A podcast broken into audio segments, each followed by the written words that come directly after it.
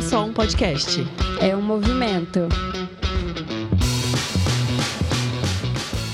Oi, gente. Eu sou a Karen Teodoro. E eu sou a Doris Paete. E este Não, é só um podcast. Dois meses sem gravar, né, Doris? Isso aí. A barriga apareceu, ó. Não A vi barriga uma melancia, mas estou no oitavo mês de gestação. Tô esperando meu Davi, já já ele tá aí, né? E a gente tá fazendo o quê? Gravando mais um episódio, né? Porque Mais a um gente episódio. não consegue ficar longe mais daqui. Vamos né, finalizar a primeira temporada. Sim, né? desse Tem ano. muita coisa boa para compartilhar. Hoje a gente vai falar sobre saúde mental e espiritualidade.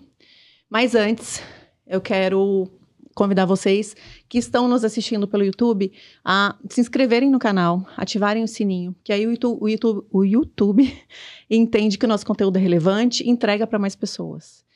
E se você decidiu estar aqui assistindo ou ouvindo a gente, é porque você está buscando evoluir, você está querendo aprender algo, né? Então, com certeza, tem uma palavra para você, tem uma informação que vai te edificar. Então, é, elimine os ruídos, ouve, ouça com presença, é, assista com presença, para aproveitar ao máximo, né, Doris? Com certeza. Porque acho com que- a O gente. que vai ser falado aqui vale ouro, porque é uma profissional muito competente.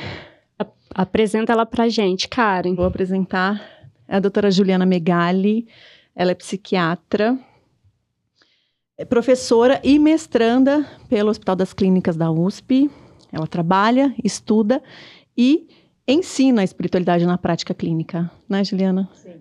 Bem-vinda. Bem-vinda. Obrigada pela- pelo convite. Sua disponibilidade de andar, viajar 400 quilômetros 400. para estar aqui com a gente. Sim. A gente quer levar informação direto da fonte e queremos muito que você compartilhe né, o seu conhecimento com as pessoas que estão em casa, que estão nos assistindo e nos ouvindo.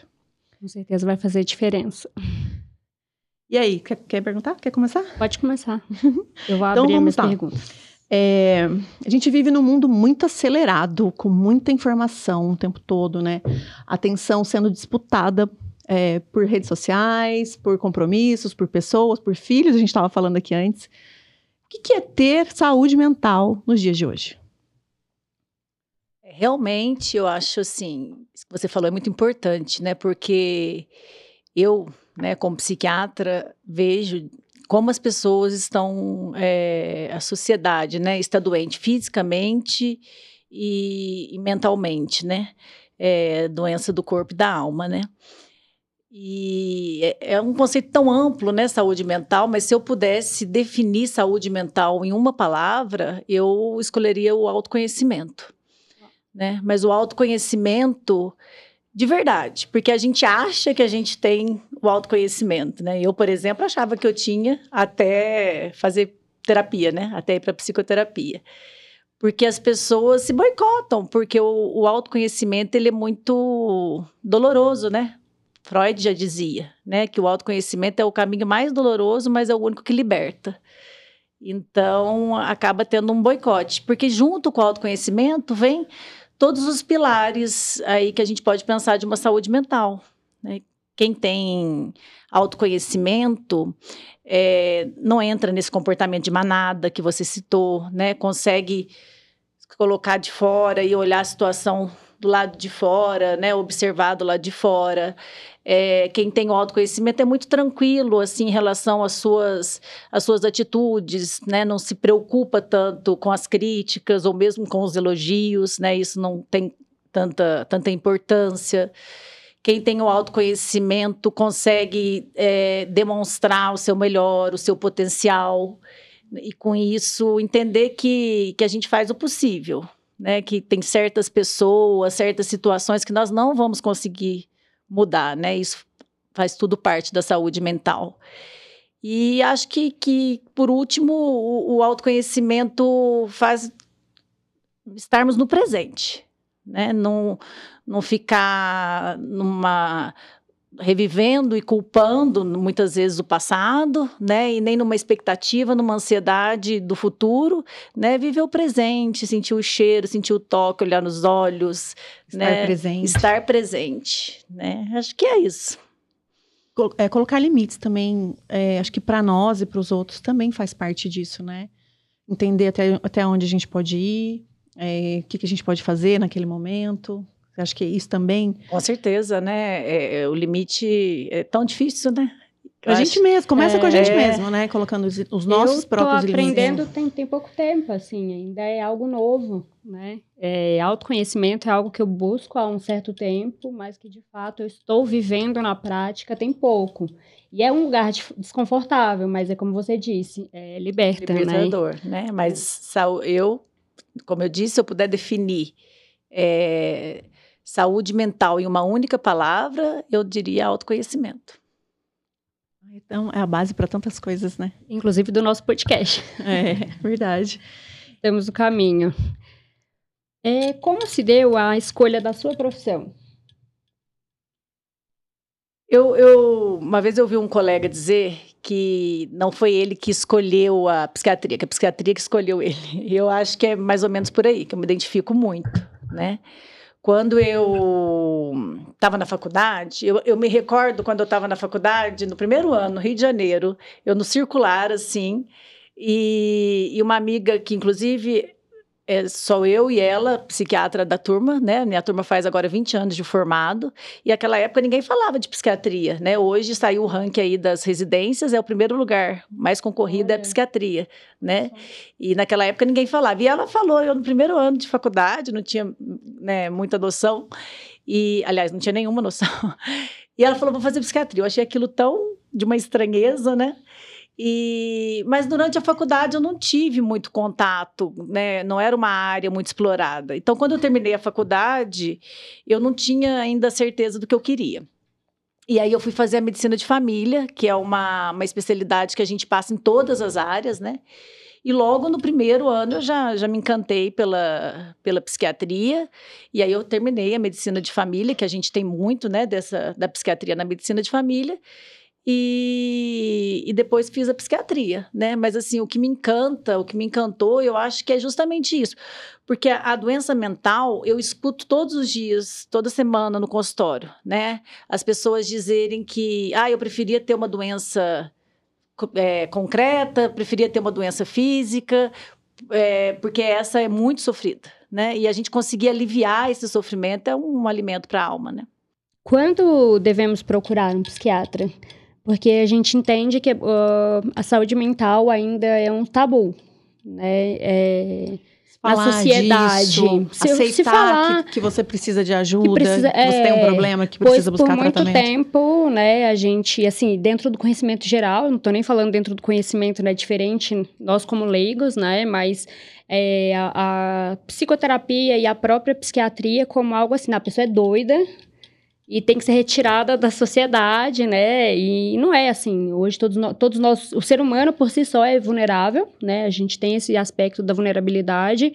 É, mas a gente, eu percebo isso, apesar da gente ter muito acesso à informação, igual a gente tem hoje em dia, mas a, a, a saúde mental ainda é um desafio, é um tabu. Geralmente quem vai não compartilha que vai, não fala que toma medicação, né? Tem vergonha, tem preconceitos, né, a respeito de, de se falar e de de expor isso. Então, eu queria que você trouxesse isso para a gente, né? O que faz o psiquiatra e quando a gente deve procurar ele, né? A partir de que momento? A, a psiquiatria ela foi feita para todos, né? Esse termo loucura é um termo popular rodeado de estigmas, né? E eu acho que a gente procura um psiquiatra, ele é um médico, ele é um médico, né? E, e, e, e ele vai tratar a doença, né? Então, assim, como qualquer outro médico. Então, quando procurar um psiquiatra, eu acho que a gente procura um psiquiatra quando eu não estou conseguindo ser quem eu sou, né? Eu, eu definiria assim. Né? Então, eu não estou conseguindo mostrar o melhor do meu potencial, não estou conseguindo mostrar, colocar em prática os dons que Deus me deu, né? Aí eu acho que eu preciso de uma ajuda, né? Eu acho que aí eu procuro um psiquiatra. Uma outra coisa, vou sair um pouquinho do script aqui com uma outra pergunta, porque uma outra, um outro estigma também, né, que é tabu, geralmente quando a gente fala, eu, e eu tô falando porque eu, me, eu sou paciente. faço tratamento psiquiátrico, psicoterápico, onde minha psiquiatra e minha psicóloga conversam. Eu acho extrema, de extrema importância, né? Tô, tô fazendo uso de medicação, entendendo que isso é algo temporário. Muita gente fala para mim, ah, o psiquiatra vai querer te manter na medicação para sempre. Eu entendo que existem casos e casos. Haverá situações onde, de fato, a pessoa, o que ela tem, vai necessitar da medicação, né? De fato, às vezes pela vida toda. Outras pessoas por um período de tempo. E tá tudo bem, né? Acho que a parte mais importante é a gente entender os nossos processos, porque eu vejo muitas pessoas leigas, assim como eu sou, a respeito do assunto, que querem, é, por conta do, do, pouco conhecimento que tem, querem, né, é, repassar isso para as outras pessoas, e quando tem alguém que se aceita, assim como eu aceito e faz tratamento, as pessoas falam que, ah, você não precisa, você tá bem. Assim, porque as pessoas veem só a capa, né? Só a casca que tá por fora, um sorriso, uma pessoa alegre, mas todos nós somos vulneráveis e a gente tem uma história, né? E essa história precisa ser assimilada de alguma forma, a gente precisa se tratar, aceitar, para que de fato a gente tenha algum resultado, né? E que a nossa realidade muda, mas hoje, agora, é, é assim, é um passo de cada vez. Né? Então, eu queria que você esclarecesse isso para os nossos ouvintes, para eles entenderem que é importante, às vezes, sim, isso, né? Cada caso é um caso. Eu acredito que tem casos talvez nem precise de medicação, mas de ter esse, a importância de ter esse acompanhamento, né? E, e aceitar esse, esse processo. É, como eu disse, né, a, a, doença mental é uma doença, como qualquer outra, né, uma, uma questão química e que precisa aí da, da, do tratamento você e, a grande maioria, né? Os índices de ansiedade são muito grandes. Então é o que eu falo lá para os meus alunos: somos nós mesmos, né? Nós, nossas famílias, né? Não, não tem o porquê o, o, preconceito, porque somos, somos nós mesmos. Porque quando a gente pega as porcentagens, são níveis eh, muito altos, né? Uhum. É, eu, eu entendo que nós somos a geração que mais consegue ter acesso à informação na palma da mão, porém, é, nós não, não, não tendemos a aprofundar nos conhecimentos, né? Então, a gente se tornou uma sociedade muito superficial, que aí foi o que você definiu sobre o que é saúde mental, autoconhecimento, onde as pessoas não se conhecem, não entendem quais são seus limites, quais são suas potências e quais são suas fraquezas que precisam melhorar, fazendo com que a gente tenha esse efeito manada, né? Então, que um, um blogueiro ou alguém que se torna referência por algo que é bem aleatório, muitas das vezes não é nada construtivo e a gente tem toda uma manada seguindo isso, né? E as pessoas cada vez mais adoecidos, né? Em termos de alimentação também, de consumo de conteúdo, de informação, estudo.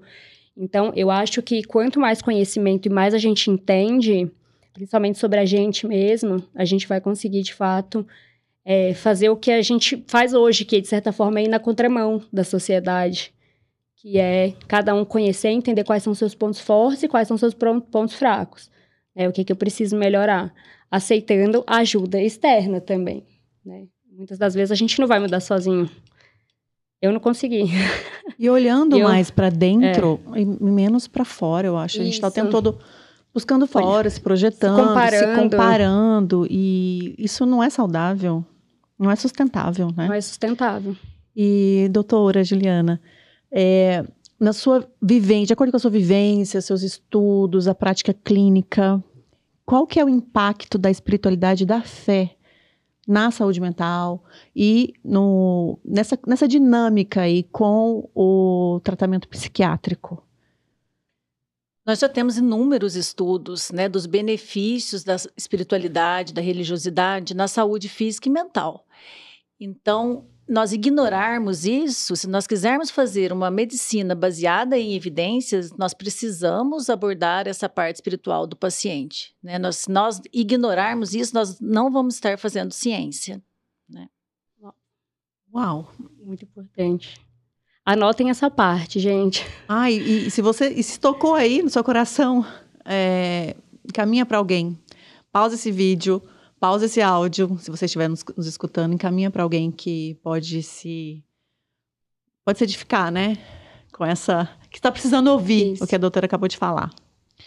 E a gente vive também é, tempos em que é muito comum a gente ver pessoas que têm tudo, que são supridas, né, de tudo, assim, aparentemente no, no mundo natural aqui tem tudo. mas estão tristes, sentem um vazio, né? E esses dias lendo a Bíblia, eu achei aqui um trechinho onde o apóstolo Paulo, na segunda é, carta aos Coríntios, ele fala da, de duas tristezas, dois tipos de, de tristeza. A tristeza segundo Deus e a tristeza segundo o mundo. Eu vou ler só o capítulo 10, é 2 Coríntios 7, 10. A tristeza segundo Deus não produz remorso, mas sim um arrependimento que leva à salvação. E a tristeza segundo o mundo produz a morte. Como é que você vê isso? As pessoas assim tristes, aparentemente supridas, é, tendo tudo, mas é, vivendo um vazio. Olha, é, na minha prática diária, eu posso dizer sim, com toda a propriedade, que existe a doença do corpo e a doença da alma. Né? A doença do corpo, ela é uma alteração química, não tem nenhuma ligação é, com eu ter tudo, com eu ter né, Deus, com eu né, tá tudo bem, com eu ter dinheiro. É uma alteração química que precisa ser corrigida com medicamentos, com psicoterapia, com outras técnicas. A doença da alma, eu fico com Freud, né? Freud é o, uma das pessoas mais céticas e anti-religião que eu conheço. Mas ele mesmo, é, em uma das suas frases, ele dá o braço a torcer e diz que a única forma da pessoa encontrar um propósito e um significado de vida é a religião e a espiritualidade. Freud falou isso? Uau. Uau. Obrigada, Freud. Todos os caminhos, né? É, eu, eu, não lembro de quem é essa frase, mas o ser humano tem um vazio que só Deus pode preencher. É claro que, como você falou, tem a parte da bioquímica, que aí são medicamentos, é um tratamento mesmo, orientado por um profissional capacitado, né? Sim. Mas acho que a gente tem tantos recursos, assim, Deus está em tudo, tá? Está em todo lugar, está em todo momento. Acho que cada um pode buscar a sua maneira e encontrar. Uhum. Não é mesmo? Com certeza. E agora, Doris? Ai, vamos falar de um assunto muito delicado, mas é muito importante porque eu acho que é um assunto que a gente precisa dar voz. É outro assunto que é tabu na, dentro de saúde mental. Inclusive, hoje, quando a gente estava a caminho daqui. Ah, pode falar. Pode contar. Pode falar, senão eu vou chorar. A Doris recebeu uma ligação de uma amiga falando que o primo dela havia um tirado a própria vida. É. Um amigo, né? E o mês de setembro é dedicado, a gente está gravando de outubro. Não sei quando você vai estar tá ouvindo esse episódio, mas é, o mês de setembro é dedicado ao, ao, ao, a falar né, sobre o suicídio. Mas acho que isso pode ser falado a todo momento, porque tem pessoas sofrendo e, e, e levando a uma atitude extrema, né, de tirar a própria vida. O que, e... que leva uma pessoa a tirar a própria vida? Pessoa, quando ela comete o suicídio, ela não quer se livrar da vida. Ela quer se livrar daquele sentimento, daquele sofrimento que ela está tendo. Né? E quando eu escuto uma notícia dessa, de alguém, né, tirou a vida, como nós tivemos a atleta olímpica aí, né, recentemente, eu fico muito, realmente muito triste. Eu costumo dizer, nós matamos mais um. Porque eu acho que o que falta é realmente a conversa, é, tirar o estigma, é falar sobre o assunto, porque na nossa na minha prática diária né é, eu vejo diariamente que o psiquiatra ele é médico ele salva vidas aí né. Eu vejo diariamente é, as pessoas remitindo da ideação suicida após o tratamento né. Então tem que procurar ajuda tem que falar do assunto quando isso acontece, é realmente por não conversar, por não falar, por não pedir socorro, né? E o que, que você pode dizer para familiares e amigos que geralmente tem alguém próximo que está em sofrimento e as pessoas não conseguem nem saber? É, e... Porque talvez a pessoa não ache espaço para falar é. e quando fala também é, a situação dela é minimizada, sabe? O que, você poderia dizer para familiares, Eu amigos? acho que é isso. Não, nós não podemos minimizar, né? Nós não podemos é, ignorar a queixa. Então, às vezes, por exemplo, às vezes a pessoa tem uma tentativa mais leve, né? Pega uma faca de vez e passa no pulso e fala: ah, se quisesse matar, se matar, teria dado um tiro na cabeça, né? Tinha... É, isso não é verdade. Os estudos mostram pra gente que, que, que tenta, tenta, tenta, uma hora consegue, né? E aquele ato é um pedido de socorro. né? Então, nós não podemos é, ignorar isso. Se existe essa fala, se existe essa dúvida, precisa ser pedido ajuda, né? E a importância também de se ter uma rede de apoio, né? Sim, é... com certeza. Quando a gente, eh, você falou dos familiares, quando a gente percebe, né, que, que existe uma, uma ideação suicida, a primeira coisa é não deixar a pessoa sozinha em nenhum momento, né, até passar pela, pela avaliação de um profissional. E quais os sintomas de uma pessoa que está em depressão? É, o que, que ela apresenta? A pessoa que está em depressão, ela tem uma aí nos, no mínimo nos últimos 15 dias, né, é uma depressão patológica, né, porque a tristeza todos nós temos, né, uhum. mas quando é uma tristeza a maior parte do tempo, quando a pessoa perde o prazer pelas coisas, né, não tem mais interesse nas atividades do dia a dia que dava prazer, quando ela tem alteração de sono para mais ou para menos, alteração de apetite para mais ou para menos, alteração da movimentação, ou fica mais agitada, ou fica mais lentificada, pensamentos ruins, pessimistas, negativistas, sem esperança, né? E os pensamentos de morte, não só necessariamente a ideação suicida, mas ah, como que seria se eu morresse, se eu morrer, né? É, são todos sintomas da depressão.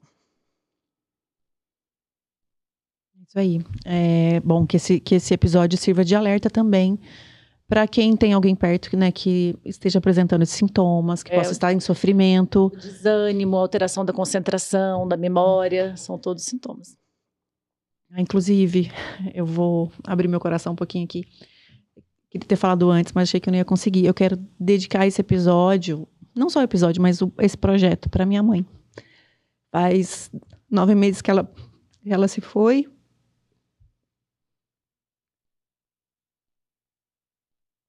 Ela sofreu muitos anos de depressão. Não foi disso que ela, que ela veio a falecer.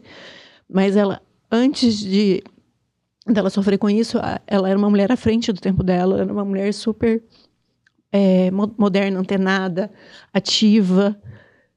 E ela sofreu muito. E, enfim, ela conseguiu depois, né, mudar esse, mudar esse cenário, é, também com a, ajuda, com ajuda de medicamentos, um acompanhamento é, muito assertivo que ela teve de um profissional. E, e também quando ela, de fato, encontrou a Deus. Ela sempre falava que ela não viveria mais sem os remédios que ela precisava e, e também sem Deus. É, então, acho que é, é, esse episódio me lembrou muito dela por, por, por, causa dessas duas coisas, né, que a gente está falando hoje aqui. E eu quero dedicar a ela porque ela com certeza está muito orgulhosa do que a com gente Com tá certeza, eu não tenho dúvida. Não tenho dúvida. É, toma lá em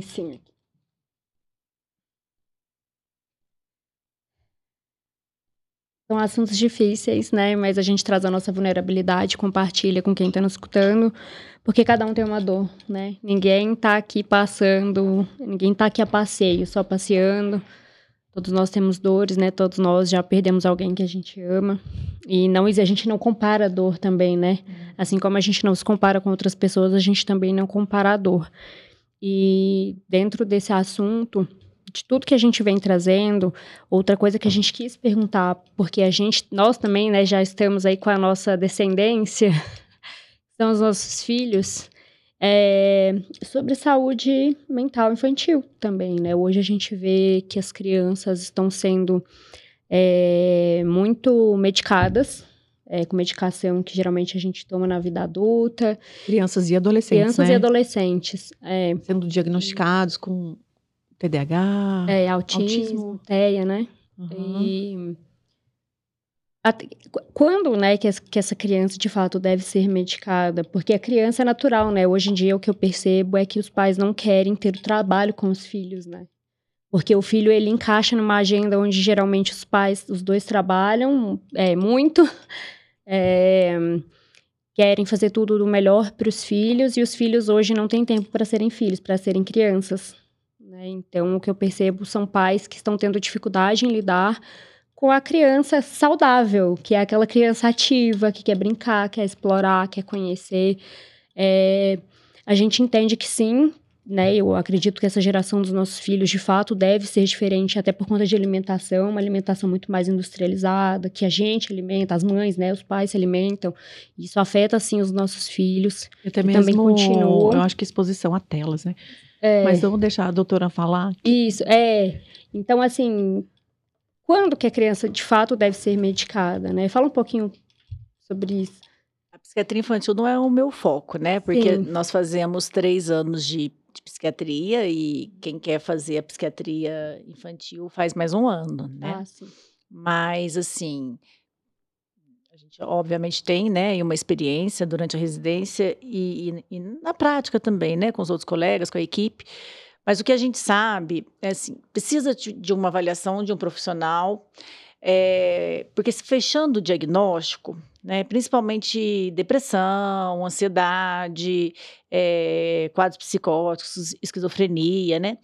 O quanto antes tratarmos e o quanto mais efetivos e resolutivos formos nesse tratamento, melhor o prognóstico.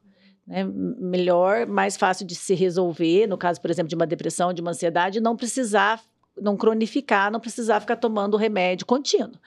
Então, a avaliação de um profissional é muito importante, porque nós também temos que tomar temos que tomar muito cuidado com essa questão de, ah, mas é criança, não vou dar remédio, né? É adolescente, Sim. não quero dar remédio, né? É, eu acho que são duas, dois, dois caminhos aí. Tem esse caminho e tem sim, né? O que nós sabemos hoje do, do, do superdiagnóstico, né? Do, de, de, de TDAH, de autismo, né? Por isso que eu acho que o mais importante é a avaliação de um profissional é, competente e preparado para aquilo. Porque quando tem indicação de tratamento, quanto antes tratar e o quanto mais efetivo for, melhor o prognóstico. E o nosso tão amado cafezinho pelo brasileiro, é, nosso companheiro diário, muita gente até extrapola, toma mais do que né, um recomendado. É. Mas como que é a atuação e a interação do café com medicamentos e até com a própria ansiedade, né? Porque é, muita gente ansiosa, correndo, enfim, e, e, o cafezinho tá ali, nosso companheiro diário. Como é que acontece essa dinâmica? O café, ele. Ele. Ele não é ruim, né? É, é, com moderação, né? Então, como que funciona o café? No caso da, da ansiedade, da depressão, ele pode ter até um, um, um, efeito bom, né? De dar ânimo, da disposição. Então, o ideal são 400 miligramas de cafeína por dia. Então, isso equivale a três xícaras de café, né? No máximo até três horas da tarde. Depois desse horário, numa dose maior do que essa, tende a piorar a ansiedade, atrapalhar o sono. Se a questão for só o sono, é um pouquinho mais, são 500 miligramas de cafeína. Lembrando que o café expresso tem três vezes mais a quantidade de cafeína, então aí eu tenho que tomar menos café. Né? Mas o ideal é a gente consumirmos até as três horas da tarde. gente, fica aí uma orientação. uma orientação para quem né, extrapola no café. É, tem, temos duas perguntas que chegaram pelo Instagram. Uma até a gente já Jura? Não sabia que ficava, que estava uhum. ao vivo. Nós abrimos para. Não, a gente abriu Vocês não ontem. me contaram. Não, mas é que a gente ah. abriu ontem a caixinha de perguntas. Ó, uma pergunta que chegou da Tatiana. Como ajudar uma amiga que está em depressão profunda? Eu acho que tem que conversar, né? Que abordar e e o mais rápido possível conseguir a ajuda de um profissional, né? Levá-la até um profissional ou levar o profissional até ela. Tem muitos casos, às vezes, que, o, que a família vem até mim, né? Que o paciente está deprimido, que o paciente está tá ansioso, está psicótico e não quer vir à consulta, né? E aí eu faço a visita domiciliar, eu vou até o paciente. Ah, legal. Né? E a família às vezes se preocupa, ah, mas ele vai ficar com raiva, vai ficar agressivo, vai. Isso não tem que ser uma preocupação da família, isso já, já é uma preocupação né, minha, uhum. né? Então, assim, é, o profissional ir até, até é uma coisa, por exemplo, tem alguns colegas que não, que não fazem a visita domiciliar, né? É, eu sei que é uma particularidade de cada um, mas assim, eu acho muito importante por isso, porque tem alguns momentos que o paciente não consegue vir, né? E, e você chegando, abordando, você consegue o vínculo e depois ele passa a seguir no consultório. Nossa, é muito legal saber. Eu não sabia, É. tipo, não conheço nenhum profissional que faça isso. É, eu sou médico de família, né? A medicina de família é, é visita Ah, domiciliar. Então, para uhum. mim, é uma coisa Nossa. assim que eu tenho muita visita domiciliar. Então, eu tiro né, de letra. Eu acho muito importante você ver o ambiente, ver o, o, né, o, a situação. o- Você consegue a- entrar dentro um pouco Exato, dentro do contexto do exato. paciente, né? Nossa, Exato. fica a dica, hein, para os profissionais da psiquiatria, se tiver alguns assistindo. Mas nesse caso, eu acho assim, é importante também, é, né, para convencer uma amiga a pedir ajuda, os exemplos, né? É, é, como você acabou de dar um exemplo seu, né? Então, trazer os exemplos das pessoas que trataram, que melhoraram, isso motiva muito a, a- procurar, né? É verdade. E tem mais uma pergunta também da Carla, é, nossa seguidora lá no, no Instagram. Ela pergunta o seguinte: se é, esses medicamentos causam dependência é, e se, é, de acordo com o diagnóstico, é necessário tomá-los pelo resto da vida. Então vamos lá. Depende muito do medicamento e do diagnóstico, né? Mas o que, é dependência? Dependência é o efeito de tolerância. Então, dependência é quando o remédio ele deixa de fazer efeito e eu vou precisando de doses cada vez maiores para ter aquele efeito. Igual o usuário de bebida alcoólica. Eu não estou acostumada a beber, eu bebo um copo de cachaça, eu vou ficar embriagada. Se eu beber todo dia um copo de cachaça, daqui a pouco um copo só de cachaça não vai me deixar embriagada, eu vou aumentando a dose para fazer o mesmo efeito. Então, isso é dependência. Esse efeito de dependência, a maioria dos remédios psiquiátricos não tem. Então, os antidepressivos não tem, né? Os remédios que são tarja vermelha ali não tem, né? Os que têm o efeito de dependência são os remédios faixa preta. Mas isso também não quer dizer que não possamos usá-los, só que eles têm que ser usados com orientação, normalmente a menor dose necessária, pelo menor tempo possível, né? Então, esses remédios, né, mais comuns para tratar ansiedade, né, as primeiras linhas de tratamento, os antidepressivos, não causam dependência. Agora, se eu vou precisar tomar contínuo, varia muito de patologia para patologia. Então, por exemplo, uma esquizofrenia, um transtorno afetivo bipolar são doenças crônicas que eu vou ter que tratar para o resto da vida. No caso da depressão, da ansiedade, é, se for, depende, se for um primeiro episódio, aí é um tratamento que vai mais ou menos em torno de seis meses a um ano. Se for um segundo episódio, se eu já tive uma vez na vida, não tratei, melhorou e voltou agora. Se eu já tive uma vez na vida e comecei a tratar e parei no meio do tratamento e agora voltou, né? Aí é em torno de um ano e meio a três anos. Três episódios varia muito de literatura para literatura. Tem literatura que fala para tratar cinco anos, tem literatura que fala para já deixar contínuo. Se for mais de três episódios depressivos na vida, aí entra no que a gente chama de depressão recorrente. Aí é tratamento contínuo. Então, o que acontece muitas vezes dessas pessoas que precisam ficar tomando remédio por muito tempo e falar, ah, tá dependente, né? Não é que está dependente, é porque não tratou corretamente e aí a doença foi cronificando ou não resolvi ela totalmente, tomei, né? Melhorei só um pouco, não melhorei tudo, porque é uma doença como qualquer outra. Se eu não eliminar, eu não consigo tirar o remédio, né? Então, é, e aí eu não resolvo ela totalmente não trato corretamente, a hora que eu paro o remédio, eu vou sentir é, a doença, né? Mas não porque eu estou dependente do remédio, porque minha doença não está tratada, né?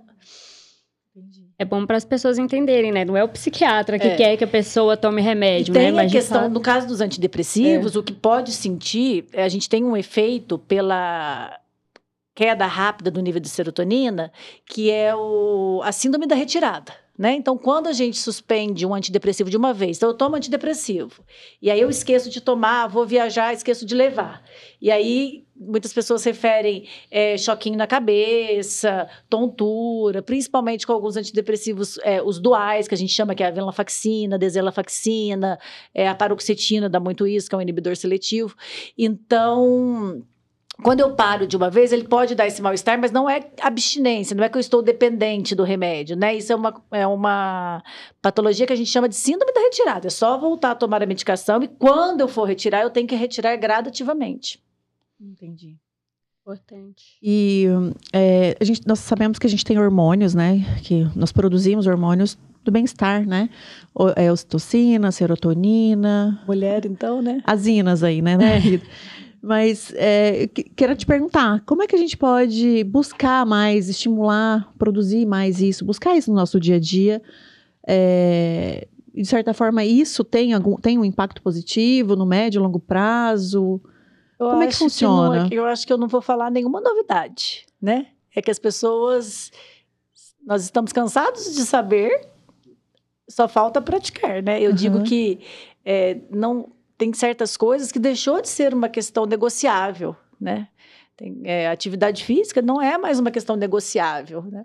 É fundamental, né? Como outras atividades básicas do dia a dia, alimentação, é, dormir bem, enfim.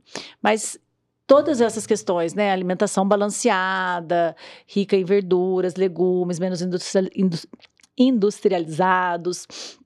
É, atividade física, a prática espiritual, né, que é a minha a minha tese de mestrado, é, um bom horário de sono, né? Tudo isso colabora para esses neurotransmissores aí melhorarem, aumentarem.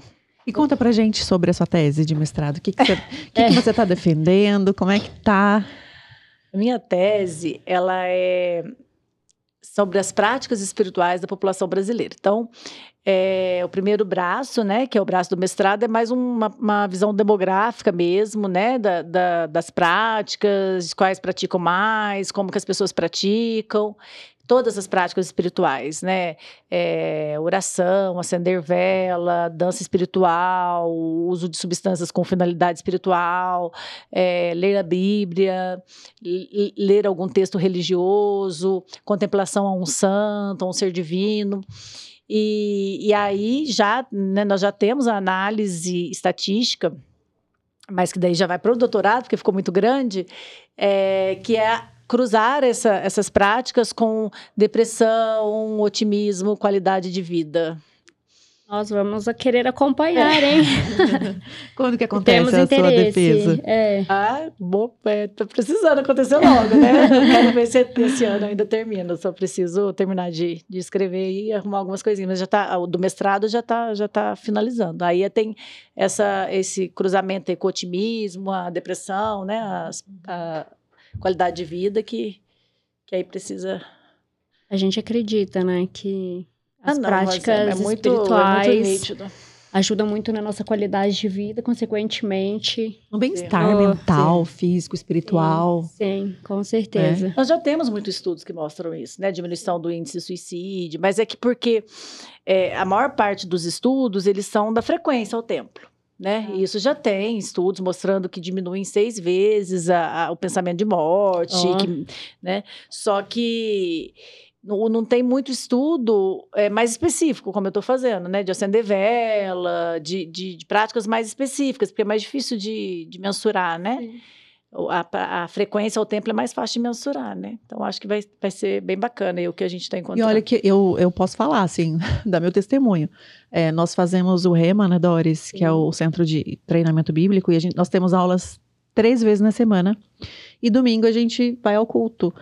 Quando a gente diminui essa frequência, entra em férias ou algo assim, eu me sinto muito mais desconec- desconectada de Deus mesmo. Me sinto enfraquecida, sabe? Começa a vir pensamentos aleatórios. Aleatórios. Parece que a gente abre espaço É. para as coisas ruins, né? Mas a fé, ela tem que ser alimentada Tem que ser diariamente. alimentada né? diariamente, praticada, né? É. Nutrida. Nutrida. Aí cada um a sua forma. Doutora, é, você também faz peregrinações, né?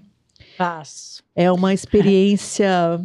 Ah, eu não vou dar o nome, a experiência. Conta pra gente como é, É. que. Como é que. Com, com que frequência? Como você faz? Como que é essa experiência? Na verdade, a peregrinação entrou na minha vida eh, em 2021. Né? O ano passado. Não, em 2022. O ano passado, esse ano foi o, o segundo ano. Mas, assim, enquanto eu tiver perna, eu vou peregrinar, né? Depois dessa experiência. E existe uma, uma. Existe uma frase, né, clichê, que é peregrinar é rezar com os pés. E é bem isso, né? É, a peregrinação é rezar com os pés. Eu costumo dizer que a peregrinação é igual à maternidade. A gente pode tentar colocar em palavras que não vai conseguir. Só sabe quem faz, quem, né, quem vive aquilo. E- mas é uma experiência única. Ah, no dia a dia, né? Nós estamos aí é, com a nossa vida, com filhos, com trabalho, com boletos, com responsabilidades, com aula, e a gente tenta encaixar, né? Deus, né? A gente tenta fazer uma oração, tenta ler estudar a Bíblia, tenta encaixar. A peregrinação, no caso, no meu caso aí, que né, as duas que eu fiz foram de cinco dias, é o contrário. É você com Deus e você um pouquinho você encaixa para não ficar totalmente desconectado, mas muito pouco, porque você fica sem celular, a maior parte do tempo não pega celular, né? Então, é, é você com Deus cinco dias, né? Eu desconheço lugar melhor, né? Uma forma de desconectar do mundo e Sim. se conectar mais com Deus, com o espiritual, com o sobrenatural. Sim. É uma conexão única, né? Até porque é, é você, Deus, a natureza, né? É isso aí. Estão convidadas. Ah, eu é, quero. saber, é. Convites aceitos já. E aí, uma última pergunta, quer dizer, é, que antecede, uma penúltima pergunta. A gente estava falando aqui, antes de começar a gravação, sobre a maternidade. E nós aqui, né, nós três somos mães, a gente sabe o quanto a maternidade nos transforma. Eu até te falei da minha teoria, me corrija se eu estiver falando bobagem. E eu falo que toda mãe desenvolve um, um percentual de TDAH, de, de loucura, porque muda mesmo, nosso cérebro muda, né? E é provado isso. É, se eu não me engano, nosso cérebro ele passa a ter edema. E, e ao que parece, ele, ele nunca mais volta ao normal. E aí, o que, que, você, que, que você pode falar pra gente sobre isso? É, uma palavra de acolhimento, falar, gente, é isso aí mesmo. É, eu, eu costumo dizer que junto com a placenta sai metade do cérebro, né? Porque realmente. Gostei. É, e é uma área lá, né, no nosso serviço, lá em Pouso Alegre, lá, né, no hospital que eu faço parte, é a área, é a minha área, né? A área de, de puerpério e, e, e de gestação. E eu só comecei a, a, a, me interessar por isso. Aliás, eu tive um interesse maior por isso depois de ser mãe, né? É, porque eu, eu, eu, senti na pele, assim, eu sofri muito, né, pós, pós-parto, né? É, é, essas, essas mudanças, né? Então eu acho que daí gerou o meu interesse, né? É uma área, é um momento muito muito peculiar da mulher, né? E tem a fase de toda mudança, de toda transformação, de to que o filho é teu, teu pacotinho você tem que amar e to, né? Ame sobre todas as coisas, porque todo mundo mandou você amar e, e, e né?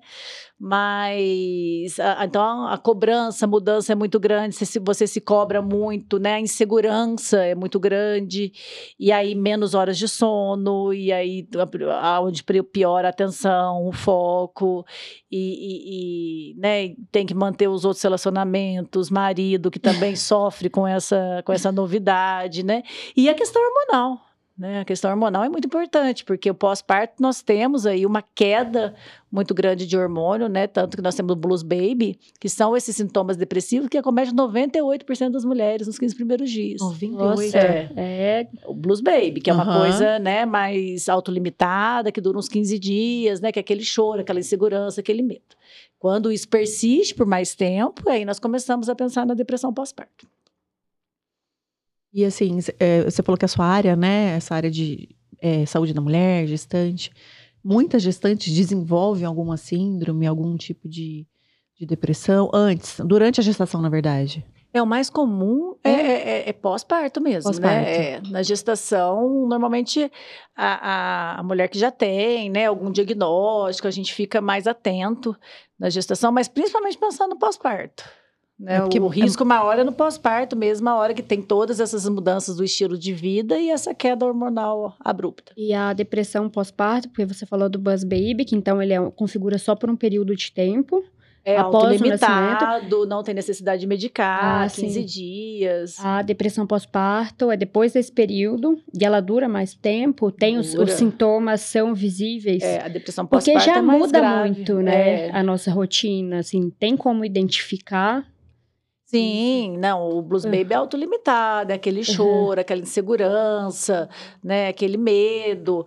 Agora, a depressão já começa a ter os sintomas de depressão que nós falamos, né, a tristeza, a, a perda do prazer pelas coisas. É muito comum na depressão pós-parto o pensamento obsessivo em relação a vou fazer algum mal para o neném, se eu fizer algum mal, e, e né, eu, às vezes até meio... Uma pseudo-alucinação de olhar. Então, já tive paciente que olha, vê o neném é, escorregando a mão, caindo, chega perto da sacada, vê caindo, né? Então, é muito comum esse pensamento obsessivo. Aí é os sintomas de depressão mesmo, né? Como a gente comentou, alteração de sono, de apetite. Isso é difícil ver na, uhum, da mãe, né? Uhum. No pós-parto, mas é, concentração, memória, pessimismo, negativismo, né? É alguma gravidinha que tiver com esses sintomas, é, né? É. Deve procurar ajuda, né? Sim. É, e tem que procurar, né? Porque tem. uma época, a, a, a, a pós-parto é uma época que a mulher se cobra muito para estar bem, para estar feliz, é. Pra, né? Mas como assim? Você tá triste, nasceu um bebê saudável, lindo, é o que todo mundo fala, uhum. né? Então nós temos que entender que isso faz parte, né? E procurar ajuda que e é não ficar sofrendo com né? aquilo, e que é biológico. Tanto é que tem alguns tratamentos da depressão pós-parto que é com a reposição dos hormônios que é baixo, uhum. né? Legal. Bom saber, hein? muita informação importante. Quer perguntar sobre o lítio para a gente ir para a última?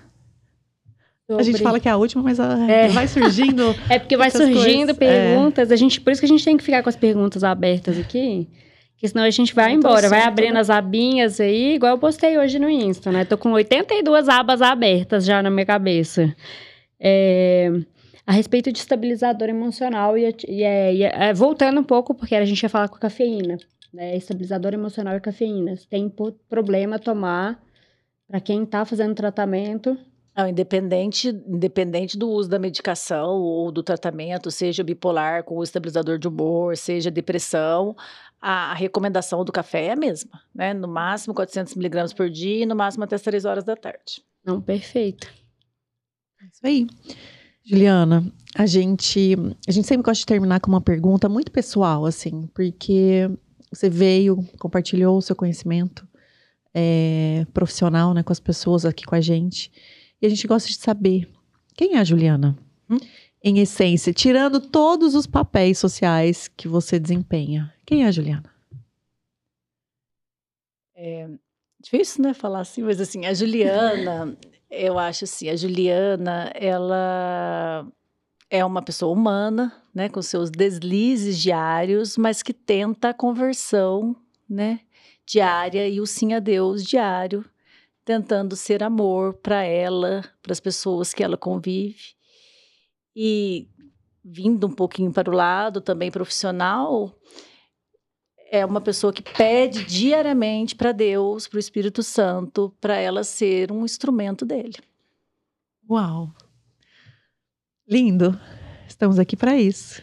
É. Né? Com certeza, ser instrumento das obras do Senhor. E eu acompanho seu trabalho e vejo como você é intencional nisso mesmo, assim, de levar conhecimento e levar cura, né? E uma melhoria da saúde mental. É, e é muito bom, né, quando acontecem essas providências, né? Que eu diria providências, nem coincidências de encontrar as pessoas que falam a mesma língua, né, que busca, que tem o mesmo objetivo, né, que pensa igual, para a gente, né, igual a oração que você fez aqui no início, que eu achei super bonita, que é bem isso mesmo, para a gente tentar levar alguma coisa, ser um instrumento, né, como eu disse, né que a mensagem, mensagem chegue, né, a quem precisa. Sim, com certeza. É, quero te agradecer muito pelo seu coração disponível de viajar até aqui, 400 quilômetros, para vir compartilhar um pouco de, do que você sabe, né, Doris? Sim, com certeza vai. Eu tenho certeza que essa mensagem vai chegar ao coração de cada pessoa que precisa. Não tenho dúvidas que Deus faz esse esse movimento, né? A gente faz a nossa parte, ele faz a parte dele, e assim a gente chega a mais vidas, porque a gente falou isso mais cedo, né? Sobre uma palavra pode ser o suficiente para poder mudar a vida de alguém, para o bem ou para o mal. A gente escolheu ser um instrumento das obras de Deus. Então, que a gente quer nos preparar, nos habilitarmos cada vez mais para que essa mensagem seja passada. E é muito importante, né, a gente trazer profissionais de outras áreas, pessoas que também, né, como você falou, que a gente se conecta para juntos é, chegarmos mais longe.